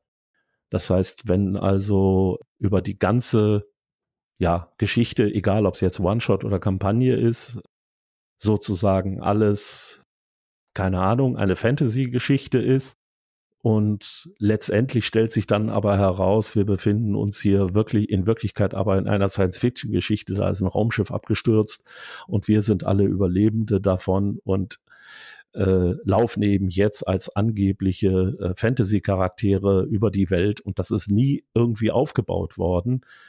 Finde ich das eher doof. Wenn es aufgebaut worden ist, wenn ich also von vornherein zum Beispiel Magie nur über technische Geräte habe oder ähnliches, dann finde ich das wiederum spannend. Dann kann ich das vielleicht auch, äh, da kann ich mitfiebern, kann ich das miterschaffen.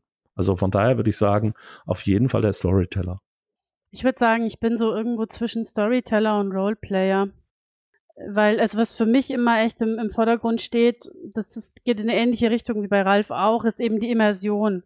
Und die passiert zum einen durch eine lebendige Spielwelt, also wie Ralf das schon beschrieben hat, aber für mich auch ganz stark durch die die Verbindung oder durch die Identifikation mit dem Charakter, den ich spiele. Also ich bin Psychologin, ja, das ist halt einfach mein mein Dings äh, irgendwie zu ergründen, wie Leute funktionieren und auch diese Emotionen mitzuerleben und diese diese Gefühle mitzuerleben, durch die der Charakter durchgeht. Also es ist so beides. Ich könnte jetzt gar nicht sagen, ob es mehr das eine oder das andere ist. Ich glaube fast mehr noch der Charakter als die Spielwelt. Also dann vielleicht, weiß nicht, 40, 60 oder so zwischen Roleplayer und Storyteller. Ja, wobei, ach, ich glaube, ein bisschen Power Gamer steckt auch irgendwie manchmal drin, weil es doch cool ist, wenn der Charakter neue Dinge kann, die irgendwie fancy sind. Aber das kommt dann aufs Spielsystem an. Das ist in manchen ist mir das völlig egal. Bei Cthulhu zum Beispiel ist es mir völlig egal, ob die Charaktere Dinge können oder nicht das ist ja ein recht grobes System, aber ich glaube, ich würde mich, wenn wir bei Prozent sind, wirklich zu 100% zu den Wargamern dazu zählen. Also man würde jetzt denken, vielleicht Power Gamer, aber ich muss sagen, ich mag dieses ganze Optimieren eigentlich gar nicht von den Charakteren. Das ist eine Sache, die ich beim Tabletop überhaupt nicht leiden kann, als ich mir irgendwelche super perfekten Listen zusammenbasteln muss. Das, was ich habe und das, was vorhanden ist, damit auch bei den Fähigkeiten, muss ja nicht unbedingt Kampffähigkeiten sein, Waffen sein, aber die Fähigkeiten, die ich habe, die Skills, die ich habe, die Attribute, die ich habe, damit ein Problem zu lösen, muss nicht unbedingt ein Kampf sein, kann auch ein Kampf umgehen sein. Das ist das, was mir eigentlich die meiste Freude macht. Also, ich will gewinnen, klar. Wie ich gewinne, ist, soll meine freie Entscheidung sein. Ob ich mit Kämpfen gewinne oder ob ich gewinne mit Rätsel lösen oder indem ich jemanden, weiß ich nicht, erpresse oder so. Das Hauptsache gewinnen. Ich bin gewinnorientiert. Ja, das finde ich jetzt, wollte ich gerade sagen, das finde ich eine spannende Aussage. Mir würde nie im Zusammenhang mit Rollenspiel der Begriff Gewinnen einfallen. Würde ich nie benutzen. Also ich habe Kampagnen erlebt, die damit geendet sind, dass mein Charakter gestorben ist und das war genau das Ende, was er brauchte. Da wusste ich, ja, Genauso muss es sein. Gib ihm den großen, pathetischen Tod. Und genauso ist er geendet und ich war so geil zufrieden. Nach zehn Jahren, die wir diese Kampagne gespielt haben, ist er einfach in, an der richtigen Stelle gestorben mit eingeblendeten Violinen im Hintergrund und als er dann in einer Explosion äh, zerschellt ist mit einem mit seinem Raumschiff äh, ertönte also der große Trompetenstoß. Wunderbar. Von daher, ich käme nie auf den Gedanken, es ja diesen Begriff gewinnen da irgendwie zu nutzen. Wobei ich sagen muss, das würde ich auch noch als Gewinn zählen. Also das ist ja doch irgendwie ein persönlicher Erfolg, als absoluter Held irgendwie in die Geschichte einzugehen. Also ich glaube, nicht Gewinn wäre eher, dass du von einem, von einem random Banditen Holzstüppel einen drüber kriegst und in der Gosse verendest. Aber irgendwie so heldenhaft dich noch opfern für alle und alle werden noch in 100 Jahren Geschichten über dich singen und, und, und Filme drehen und Serien drehen. Ich meine, das ist doch eigentlich auch so eine Art Gewinn. Ja, da würde ich aber tatsächlich, in dem Fall gehe ich wieder auf das zurück, was ich gesagt habe. Es passt einfach in die Geschichte, in die Welt, in die Geschichte. Das war für mich da das Entscheidende, dass dieses Ende tatsächlich passte. In dem Fall, ja, muss ich jetzt auch Elea zustimmen, äh, da kam auch der rollenspielerische Aspekt durch, weil der also wirklich eine große Entwicklung während dieser Kampagne gemacht hat und am Ende sich für die, ich sag mal, am Anfang gegnerische Seite entschieden hat und das auch gut fand. Ja, wenn man das als Gewinn bezeichnen will, okay, aber für mich ist das eben mehr so wirklich dieser erzählerische Gewinn oder dieses erzählerische Ende einer Handlung und weniger die Herausforderung an einer einzelnen Situation oder auch an einem Abenteuer. Ich kann auch ein Abenteuer, bei dem ich versage, kann trotzdem ja gut oder das richtige Ende haben.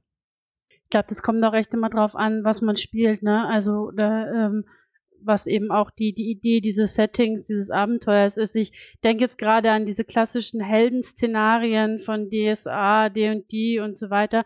Also bei DSA, glaube ich, hätte ich auch kommt wieder drauf an, aber bei sehr vielen Kampagnen ein komisches Gefühl, wenn man am Schluss dann, ja, wenn es am Schluss irgendwie nicht funktioniert, was man sich in den Kopf gesetzt hat, wenn irgendwie die, die Queste nicht erfüllt wird am Ende. Das wäre irgendwie antiklimatisch. Also könnte ich mir vorstellen. Oder ja, ich finde, ich mag es auch, wenn Dinge funktionieren. Also so ist es jetzt nicht. Ich weiß nicht, ob ich das jetzt Gewinn nennen würde, aber weiß nicht, wenn man sich bei Shadowrun oder so irgendeinen total komplizierten Plan für den nächsten Run ausgedacht hat und der funktioniert einfach. Das ist dann schon auch irgendwie geil. Andererseits ist es auch sehr lustig, wenn es dann einfach komplett den Bach runtergeht und nichts davon funktioniert. Also es kommt echt immer total drauf an. Kann man echt schwer verallgemeinern. Mhm. Das stimmt. Das nächste Modell, was es gibt, ist das Refold-Modell. Das entstand 1997, also auch schon ein bisschen her. Und das definiert keine festen Spielertypen, sondern Spielstile. Und da gibt es drei Stück, nämlich Gamism oder Gamism. Oh, ich muss beim Englischen mal irgendwann arbeiten. Gamism. Spielorientiertes Rollenspiel, Drama, das ist ein dramaturgisches Rollenspiel und Simulation, also Simulatio, Simulatoris, das ist ein schweres Wort. Bitte kann jemand das Wort simulatorisch sagen. Simulatorisches Rollenspiel. Ja, genau, das war das dritte. Vielen Dank. Ja, was wären denn eure Spielstile? Drama, Drama, Drama. Eben. Der Rest ist doch langweilig. ja, weil äh, für mich, äh, ich kann auch erklären, warum, weil Gamism ist so das ist ein Rollenspiel. Wenn ich ein Brettspiel haben will, dann nehme ich das. Und simulationistisch, ich finde es vollkommen absurd, bei einem Rollenspielregelwerk eine Simulation zu erwarten. Weil das funktioniert nie. Ich kenne kein einziges System, das das hinkriegt. Die Dinger werden entweder katastrophal überkompliziert oder äh, sie beschäftigen sich nur mit einem bestimmten Teil, also beispielsweise Kampf, der dann vielleicht auch noch einigermaßen realistisch oder wie auch immer man das nennen will, aussieht. Aber der Rest wird dann eben tatsächlich eher abstrakt abgehandelt und äh, ist dann auch wiederum keine Simulation in dem Sinne. Also von daher Drama, Baby, Drama. Hm, ich bin bei Gamism und dann kommen wir, glaube ich, gleich zum Wichtigsten, was, wo wir wahrscheinlich auch am meisten drüber reden können. Zu den Spielertypen nach Robin Laws 2002 erschienen. Da haben wir den Power Gamer, optimiert seinen Charakter, indem er die spielrelevanten Werte erhöht, die dessen Fähigkeiten und Eigenschaften beschreiben. Den Buttkicker, der kämpft gerne. Den Taktiken, der plant gerne. Den Specialist, spielt gerne einen bestimmten Charaktertypen. Den Method Actor spielt seinen Charakter gerne aus. Den Storyteller möchte, dass eine gute Geschichte entsteht. Und den Casual Gamer. Rollenspiel ist ihm eigentlich egal.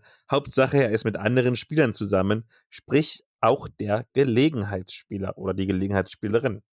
Also ich glaube, wir sind alle keine Casual Gamer, aber was seid ihr denn? Auch hier würde ich wieder sagen, stark Storyteller und eben auch wieder dieser rollenspielerische Aspekt. Ich tendiere manchmal auch zum, Spe äh, zum Specialist. Je nachdem, was für ein Spielsystem das ist, mag ich es also auch gerne, da mal einen Charakter so ein bisschen in diese Richtung zu optimieren. Allerdings nicht besonders aufwendig. Das ist mir dann irgendwann auch zu langweilig. Aber dass ich eben auch einen, ja, einen spannenden Charakter habe. Ich spiele zum Beispiel auch sehr gerne Magier oder ähnliche Charaktertypen. und sich dann eben da die Zauber rauszusuchen oder die Skills, wie auch immer das Regelwerk gerade aussieht, mit denen man also irgendwie ein bestimmtes Bild des Magiers oder der Magie erzeugen kann. Das finde ich dann auch mal ganz spannend. Aber ansonsten, es sind ja im Grunde genommen ähnliche Bilder, wie wir sie schon hatten. Und äh, ja, darum bleibe ich wieder bei meinen Alteingesessenen. Ich muss allerdings sagen, ähm, es gibt durchaus auch mal Sachen, wo ich äh, ein Casual Gamer auch mal machen kann. Aber da muss ich mich wirklich dann drauf einlassen. Und es muss halt auch eine Situation sein, die genau dazu passt. Also zum Beispiel bei äh, Dungeon Crawl Classics diese Trichter, die also den Anfang eines Charakterlebens darstellen. Vier gehen rein in den Dungeon, einer kommt wieder raus, das wird mein Charakter. Das finde ich dann mal ganz lustig und das habe ich auch schon mal gespielt und hatte dabei auch viel Spaß. Und da geht's dann wirklich mehr um die Action äh, am Spieltisch und weniger darum, ich bin nun mal nicht irgendwie spezialisiert. Ich bin halt eine absolute Nulpe am Anfang. Aber damit kann ich Spaß haben. Also ich wäre wahrscheinlich schon mit sehr, sehr hohem Anteil der Method Actor.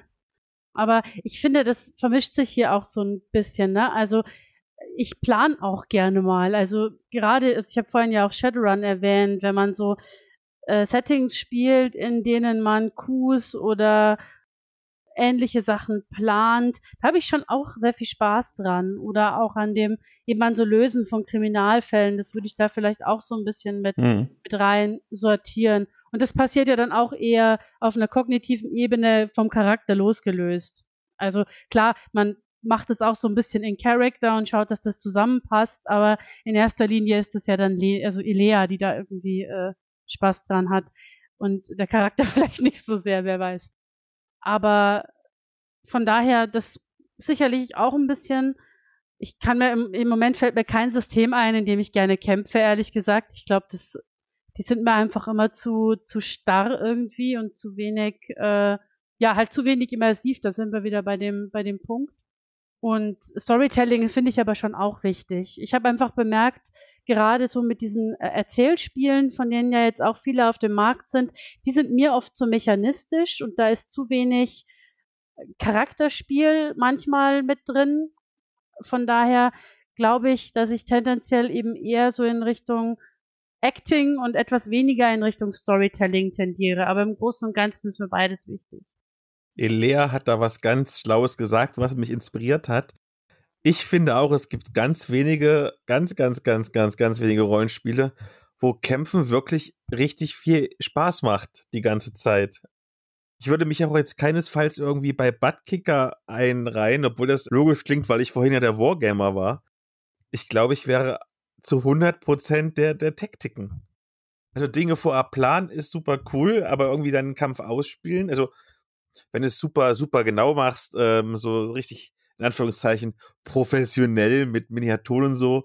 Das ist schon cool, dass es fast ein Tabletop oder ein Brettspiel ist, aber das willst du ja auch nicht die ganze Zeit machen. Du machst ja Rollenspiel nicht, weil du, weil du Tabletop spielen willst. Dafür gibt es ja Tabletops. Tabletops sind übrigens cool. Ich glaube, ich wäre so. Einspruch, euer Ehren. ich glaube, ich wäre so zu, zu, zu, zu, zu 90 Prozent der Taktiken und tatsächlich zu 10 Prozent der Storyteller. Denn ich möchte schon, dass die Kämpfe, die ich habe oder die Planung, die ich habe, eingereiht ist in irgendeine coole Geschichte. Das, deswegen, das, das, das, deswegen mag ich ja Krimi-Abenteuer so gerne. Auch die, die du geschrieben hast, Ralf. Ich sage mal, das, ist das Ermitteln und so, das würde ich mal als Plan zählen, aber ich plane nicht einfach, weil der Raum da ist, sondern weil es eine Geschichte drumherum gibt und das ist dann die 10% Storytelling, die ich quasi gekriegt habe von dir. Und du machst ja immer schönes Storytelling. Ja, aber du würdest halt, wenn du es mit mir spielst, müsstest du halt tatsächlich, wie du vorhin gesagt hast, das Hörspiel mitnehmen. Dann hättest du nämlich genau das, ne? Und dann, äh, ja, äh, sprich doch mal den Hafenarbeiter an. Governor, was kann ich für Sie tun, hä? Fragen Sie ruhig, fragen Sie ruhig. Und jetzt bin ich schon überfordert. Für den einen oder anderen Schilling gebe ich Ihnen auch gerne eine Antwort. Jetzt bin ich schon völlig überfordert. Ja, ja, ja. Nee, Dann geh einfach, in dem Fall muss ich ganz ehrlich sagen, lass dich einfach mal drauf ein. Geh einfach in die Szene. Ja. Und das Schlimmste, was ich dann finde, ist halt, mein Charakter fragt jetzt, ob. Weil das ist dann wirklich dieses komplette Zurückziehen aus der Immersion und auch aus der Welt und das Ganze wirklich wie ein Spiel behandeln. Also wie ein Brettspiel, wie ein Computerspiel, was auch immer. Und ich finde, das ist gar nicht so wild, weil ich habe mir das auch so drauf geschafft. Ich bin damals mit äh, in ein, zwei Runden auch völlig äh, überlastet gewesen, wo ich also mit ein paar wirklich guten Rollenspielern, sage ich jetzt einfach mal, ähm, gelernt habe. Und nach einiger Zeit habe ich mir von den Sachen abgeguckt und habe mich einfach selber mal da reingeworfen. Und ich brauche auch immer noch einen Moment, um warm zu werden. Auch mit neuen Charakteren. Aber dann bin ich drin. Man muss einfach diese man kann es lernen. Man muss einfach diese, diesen Mut haben, das mal zu tun. Vielleicht könnte man jetzt Folgefrage stellen, weil du mir gerade ganz schlimme Flashbacks gibst. Ich war mal bei einer Private Eye Promo-Runde. Es war, glaube ich, die Silvia, die das geleitet hat, wenn ich mich nicht irre. Kann durchaus sein. Und ich war der ermittelnde Kommissar in dieser Private Eye Runde. Naja, und ich bin halt der Taktiken. Ich habe dann alle hin und her geschickt, weil es logisch war anstatt mit einer sieben, sieben, acht Mann-Frau-Gruppe irgendwie zu jedem einzelnen Verdächtigen zu gehen, damit jeder mal ein Wort sprechen kann. Die anderen fanden es nicht so geil, dass ich das so analytisch gemacht habe. Ja, kann man denn irgendwie das machen, dass diese verschiedenen Spielstile zusammenkommen? Also, ich habe auch schon hinterher mal, glaube ich, doch, ja, doch, habe ich schon erfolgreich mit Elea gespielt. Ich glaube, wir hatten beide trotzdem so ein bisschen Spaß. Äh, bei dir hätte ich ein bisschen Angst tatsächlich. Äh, gibt es denn eine Welt, gibt es ein Paralleluniversum, in dem Philipp und Ralf und Lea auf der Seite von Ralf zusammen Spaß haben können? Bestimmt. Es wäre einfach nur die Sache, dass wir uns einigen, weil ich glaube, es ist gar nicht mal so schwierig, gemeinsam auch mit verschiedenen Rollenspielertypen zu spielen. Man muss sich nur auf beiden Seiten so ein bisschen darauf einlassen und man muss das passende Abenteuer suchen. Wenn ich ein Private Eye Fall, wo nichts passiert, also actionmäßig, dir vorsetze, dann würdest du wahrscheinlich irgendwann sagen, ja, das ist aber irgendwie doof, das, da könnte mal was passieren. Wenn ich auf der anderen Seite ähm, so ein Spiel wie Wolsung mir angucke, was ich in der letzten Zeit ein paar Mal gespielt habe, da kann ich eben auch Action da drin auftauchen lassen. Trotzdem habe ich Charakterszenen, ich habe vielleicht Ermittlungsszenen und so weiter, aber zu diesem Spiel gehört auch Action. Und da kann ich eben mal sagen, ja, jetzt kommt die Verfolgungsjagd und Philipp, hinterher, los. Ne, dein Kommissar jagt jetzt den Verdächtigen. Und so würde ich das dann aufbauen. Und dann hast du aber vielleicht in den anderen Szenen würdest du dich eher zurückhalten. Wobei, ich glaube, es hängt auch so ein bisschen davon ab, dass man den richtigen Charakter wählt.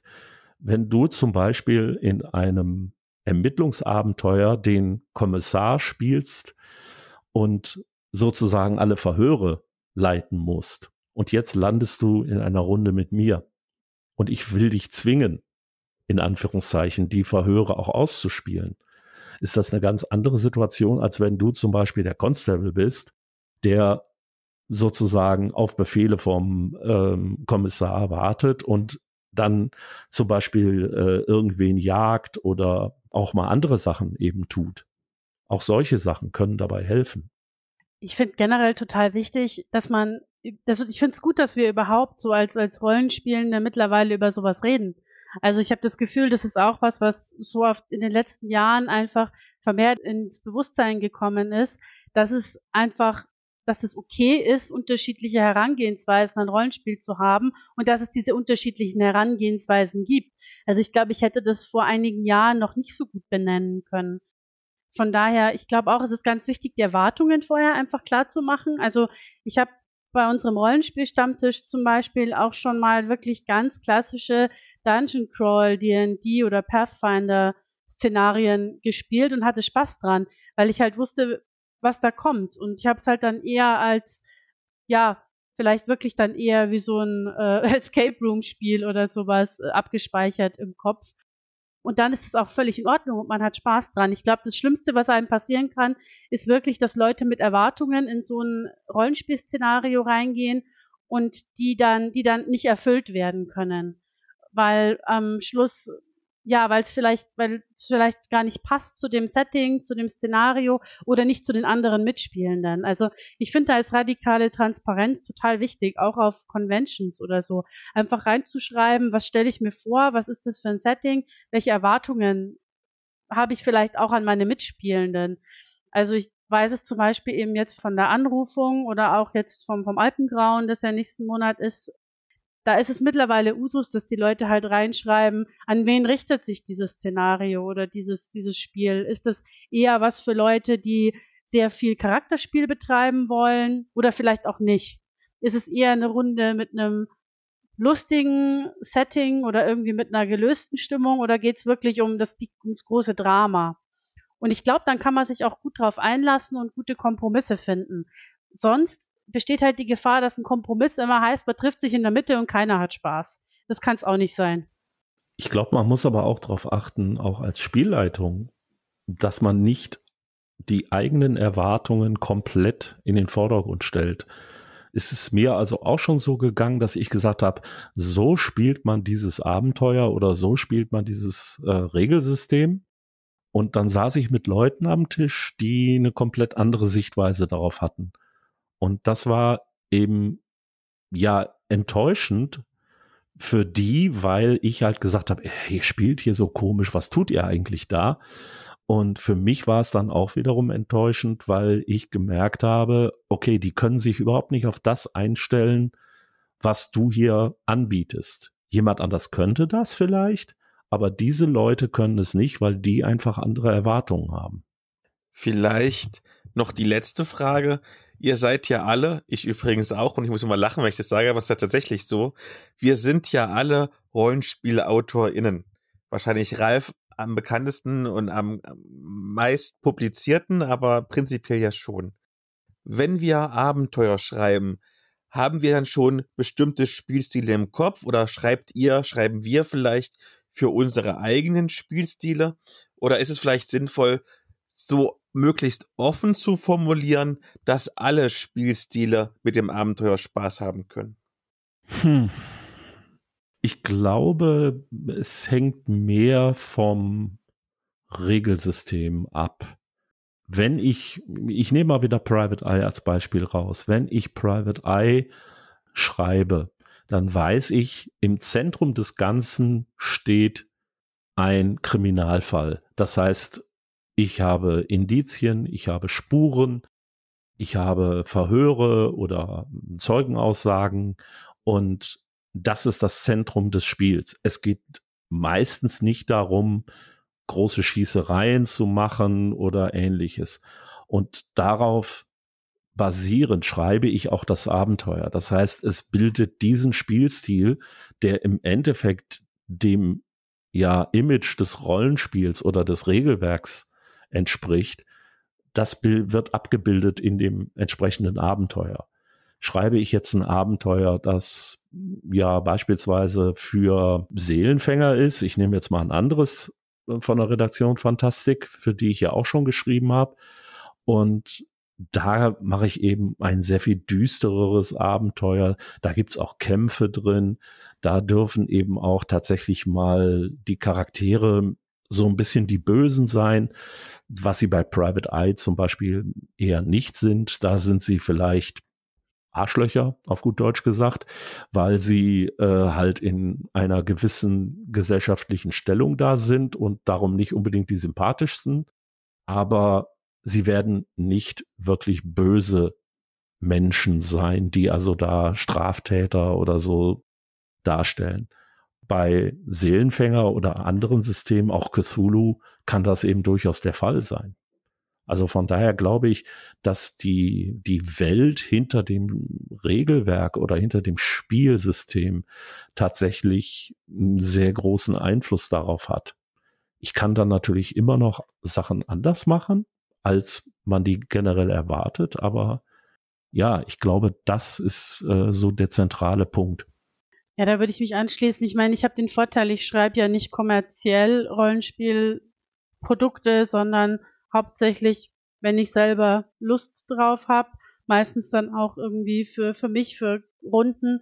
Das muss dann nicht dem Marktanspruch genügen, sage ich mal. Und wenn das abweicht von dem, was ich jetzt, also wenn ich ein Cthulhu-Szenario zum Beispiel schreibe und das weicht jetzt irgendwie doch deutlich von dem ab, was sich Pegasus unter so einem Cthulhu-Abenteuer vorstellen würde, ist es auch egal, weil ich mich da ja nicht an irgendwie an der Redaktion orientieren muss, sondern ich schreibe das ja für, für mich, für meine Runden. Von daher bin ich da, glaube ich, deutlich freier, was die Gestaltung angeht. Und ich glaube, dass ich mich natürlich schon sehr stark an dem orientiere, was ich selber spielen möchte und was ich selber leiten möchte. Da kommt viel von meinem Spielstil sicher durch. Mir ist aber bewusst, also ich versuche schon, das Ganze so zu gestalten, dass es auch für Leute funktioniert, die vielleicht eine etwas weniger cineastische Herangehensweise haben, die vielleicht ein bisschen enger an den Regeln sich entlanghangeln, als ich das tue, oder denen vielleicht bestimmte Regelstrukturen wichtiger sind als mir. Da versuche ich mich schon irgendwie dran zu orientieren und zu gucken, okay, ich will es nicht zu sehr, zu sehr einengen auf das, was ich persönlich machen würde. Aber ich glaube, im Großen und Ganzen, Sachen, die Elea schreibt, sind Dinge, die Elea gut findet. Also ich vermute jetzt, wenn jemand eher, ne, so wie Philipp, wie du vorhin sagtest, so ein Wargamer ist oder jemand, der halt gerne Bock hat, Sachen zu gewinnen und Bock hat irgendwie äh, vielleicht auch irgendwie eher so, simu so ähm, simulatorisch unterwegs ist. Ich glaube, der hätte jetzt nicht so krass viel Spaß an den Szenarien. Aber der spielt halt auch kein Cthulhu und mutmaßlich auch kein DSA und für andere Systeme habe ich bisher auch noch nichts geschrieben. Ich hatte so die Erfahrung gemacht, jetzt kommt ja bald, hoffentlich, vielleicht möglicherweise, der Abenteuerband für mein Herbstlande-Rollenspiel raus. Und da gibt es zwei Abenteuer und mit ganz anderen Ansätzen, weil wir ganz unterschiedliche Spielstile haben. Ich glaube, wenn du ein Abenteuer detaillierter schreibst und natürlich mit Battlepläne und allem drum und dran, dann sprichst du schon mehr so Menschen wie mich an. Und wenn du aber so eine ganze offene Spielwiese bietest, wo du quasi als, also mit ganz viel Informationen und auch über ganz viele Figuren und was passieren könnte, dann sprichst du schon mehr so die, die Storyteller und Worldbuilding-Menschen an, die quasi das als Spielwiese benutzen wollen, um ihre eigene Geschichte zu erzählen. Wo jetzt so ein Taktiker wie ich zum Beispiel denken würde, ja, aber wo ist jetzt die Herausforderung? Äh, ich brauche doch jetzt einen Gegner. Warum steht ja nicht, dass ich einen Gegner habe? Ja, aber da kommen wir jetzt auch so ein bisschen nicht nur in Spielstile, sondern auch in Schreibstile. Wenn ich mir also alte Sachen angucke, die ich, sagen wir mal, vor 10, 15 Jahren geschrieben habe, rollen sich mir heute die Fußnägel hoch, weil die teilweise so schlecht geschrieben sind, dass ich sagen muss, Gott, wie konnte man das überhaupt jemals veröffentlichen? Dann habe ich mir über die Jahre halt sehr viel an ja Theoriewissen drauf geschafft, habe versucht, Abenteuer anders zu strukturieren, so dass sie eben besser spielbar sind. Und letztendlich bin ich dann an einem bestimmten Ziel gelandet und baue Szenarien tatsächlich so auf, wie ich meine, dass sie gut aus dem Band heraus spielbar sind. Das muss nicht unbedingt sein, dass sie einer festen Reihenfolge folgen, also so Szene A, B, C, D, E, könnte eben auch so sein, dass ich das eben auch offener gestalte, wie du es gerade gesagt hast. Das hängt manchmal vom Spielsystem ab, weil die, es gibt ja auch Vorgaben. Aber manchmal hängt das auch einfach von der Idee ab, die ich im Kopf habe und äh, vielleicht auch von meinem persönlichen Stand, wie ich jetzt bestimmte Sachen ähm, gerade schreiben möchte.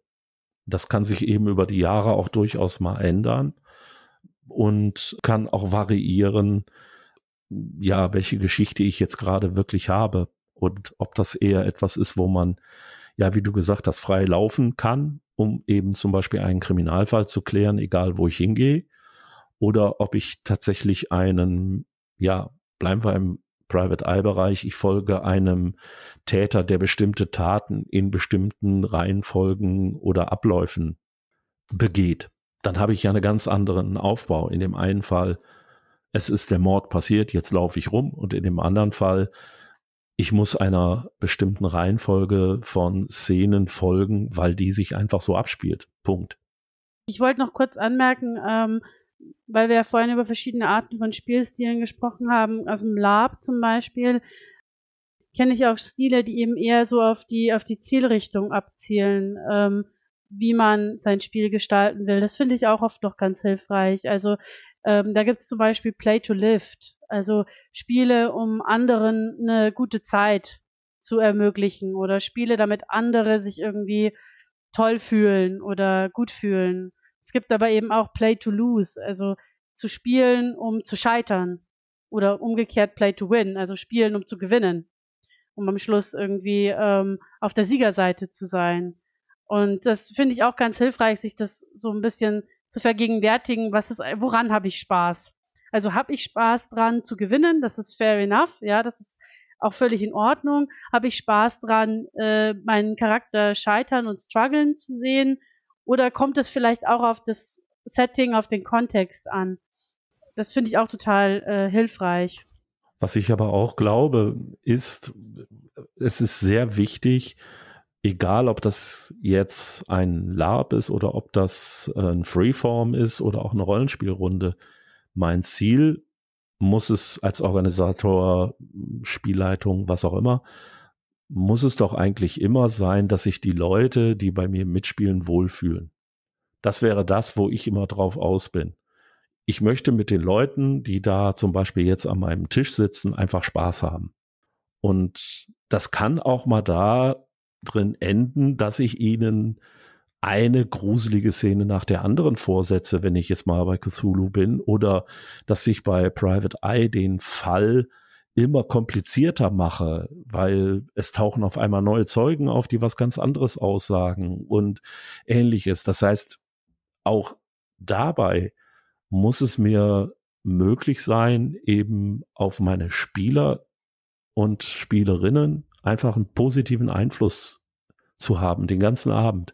Ich darf auch bei dem gruseligsten Cthulhu-Szenario zwischendurch mal lachen. Ja, und ein Späßchen machen.